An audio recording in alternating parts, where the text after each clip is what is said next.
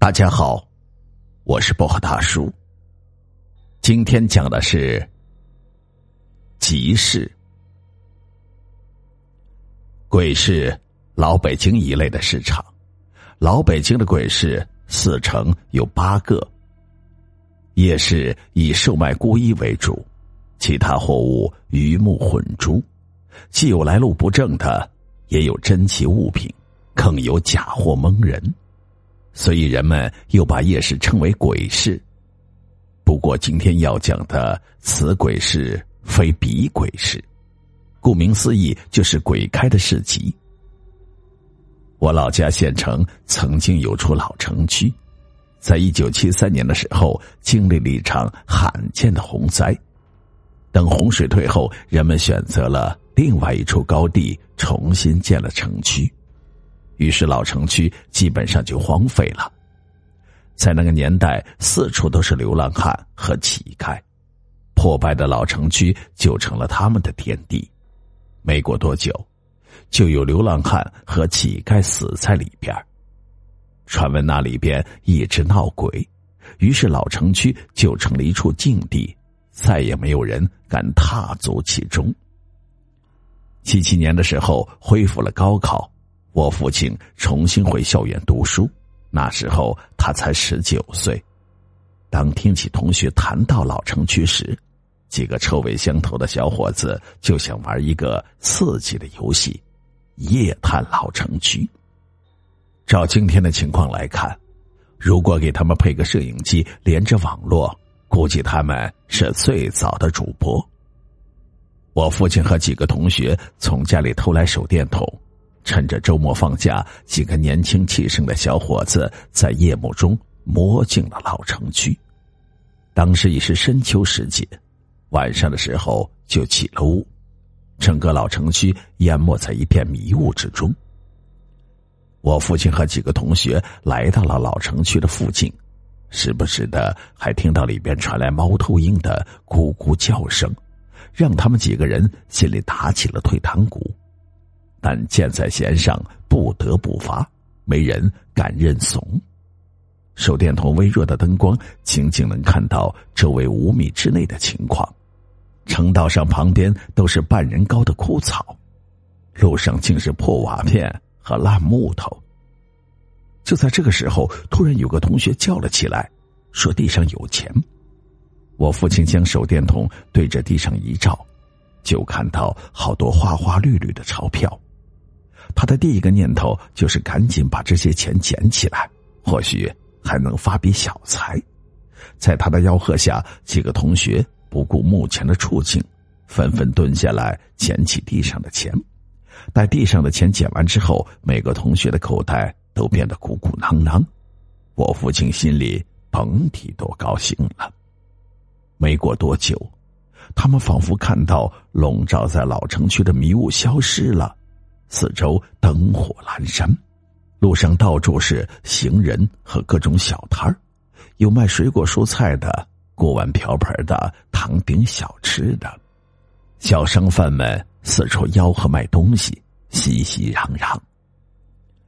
我父亲和几个同学也被这突然出现的场景给吓呆了，仿佛他们正在一个闹市之中，而不是一个破败的老城区。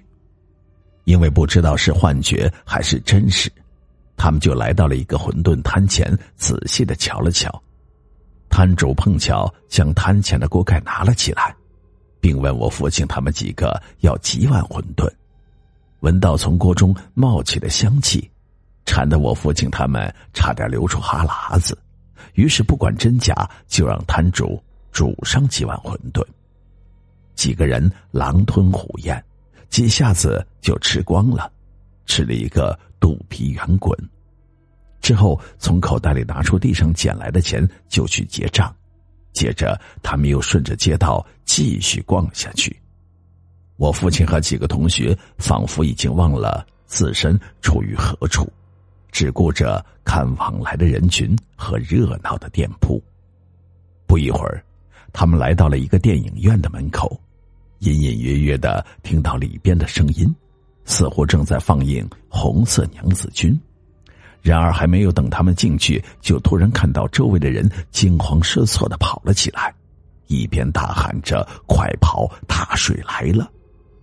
我父亲和几个同学连忙也跟着人群使劲的往外跑，有的连鞋子都跑丢了，也顾不上捡起来。几个人跑着跑着，周围渐渐的变得昏暗，而跟着跑的人群也不晓得跑到哪里去了，仅仅剩下我父亲和他几个同学。这时候他们才反应过来，他们已经跑到了老城区的外边，这哪里有什么急事？四周黑暗荒芜，我父亲心里一动，说道：“看看口袋。”他们翻开口袋，里边却是一张张的冥币，于是大喊晦气的纷纷丢掉。但他们一直不敢将心里的疑惑讲出来，这一诡异的经历已经超出他们的认知，于是只好趁着黑夜各自回了家。我父亲溜回家后。没敢叫我爷爷起来开门，而是从后院爬进围墙，摸回了自己的房间，稀里糊涂的就睡了过去。然而，从第二天开始，他就开始发烧，上吐下泻，整个人都虚脱了过去。最后，我爷爷把我父亲送到了医院。无独有偶，在医院里，我父亲的那几个同学也在，个个都变得病殃殃的。几个人面面相觑，不敢声张。经过医生检查，我父亲和几个同学都是同样的症状，原因是吃了不干净的东西所导致。几天过后，我父亲的情况仍然没有好转，他这才将夜谈老城区的事情说了出来，气得我奶奶差点拿木棍抽他。我爷爷当时在县委工作。碍于身份的关系，于是请我太爷出手。我家世代从事阴阳风水工作，我太爷更是此中好手。我太爷去老城区那里给我父亲和几个同学收经，事后他们几个也恢复了过来，老老实实的回学校念书，再也不敢瞎闹。我父亲说，他从我太爷那里得知。他们在老城区所碰到的是一群孤魂野鬼所组成的鬼市，这些孤魂野鬼夜夜循环着，重现着生前的最后一幕，误入其中的人都会经历一遍。我父亲他们都是被迷了心眼，看到的都是各种幻觉。老城区后来被推成了平地，然后又在上面建起了房子。